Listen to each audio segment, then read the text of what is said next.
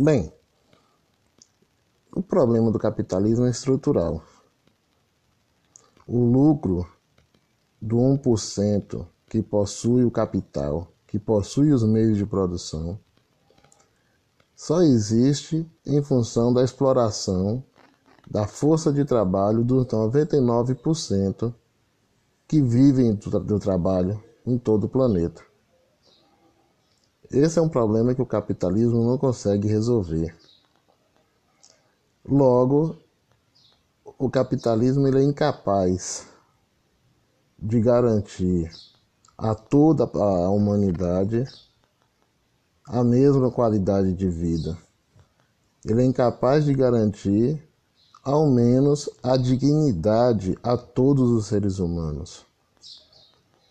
A fome em alguns países do continente africano, a fome em alguns países do continente asiático, a fome no Brasil, né? a fome na América Latina, a fome em todo o hemisfério sul do planeta é o resultado prático da ação do próprio capitalismo sobre o mundo. O hemisfério norte, os, pa os países do hemisfério norte que formam o G7, que formou o G7 durante o século XX, no pós-Segunda Guerra Mundial, é, mantiveram um certo padrão de vida, uma certa qualidade de vida às suas populações, tirando a riqueza produzida nos países do hemisfério sul. Essa é uma realidade incontestável do ponto de vista da história e da sociologia e da geopolítica. Não há como nenhum teórico liberal burguês contestar isso. Né? Por mais que eles tentem contestar, mas eles não vão conseguir contestar isso. É, cientificamente não existe a possibilidade de que um, qualquer teórico capitalista liberal é, desconstrua isso que foi construído em um século da história mundial né, pelo modo de produção capitalista. O G7, os sete países mais ricos do mundo, as sete potências que dominaram toda a história do capital. É, no século XX, Estados Unidos, Inglaterra, Canadá, França, Alemanha, Itália e Japão, mantiveram o seu poder, mantiveram a social-democracia que garantiu aos trabalhadores da Europa, dos Estados Unidos, do Japão e do Canadá um padrão de vida mais digno, tirando a riqueza, roubando a riqueza produzida pelo hemisfério sul do planeta.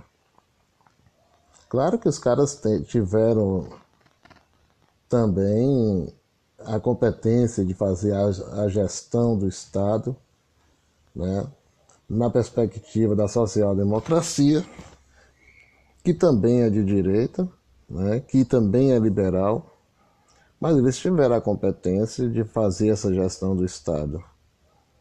Eles tiveram a competência, por exemplo, de fortalecer é, os países do bloco, do bloco europeu que garantiram, né, através da social-democracia, uma certa qualidade de vida aos trabalhadores de seus países, né, como os países nórdicos, é, Holanda, Espanha, Portugal, que não faz parte do G7, mas que também tiveram a manutenção né, da de uma certa qualidade de vida para a classe trabalhadora.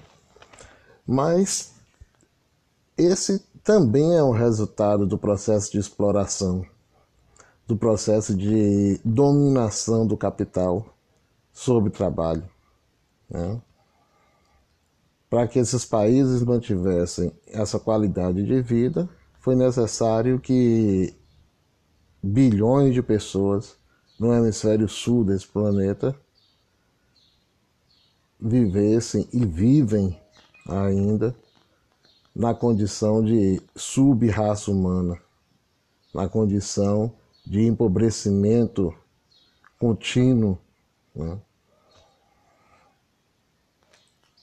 Então, é humanamente impossível a solução destes problemas a partir do capitalismo.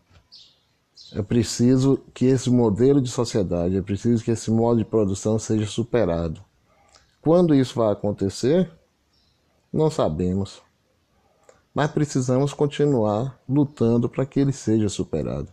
Precisamos continuar eh, construindo as bases, solidificando bases, estruturas políticas que leve a classe trabalhadora, a classe que vive do, do trabalho, a romper com esse modelo de sociedade, com esse modelo de produção, com esse modelo de desenvolvimento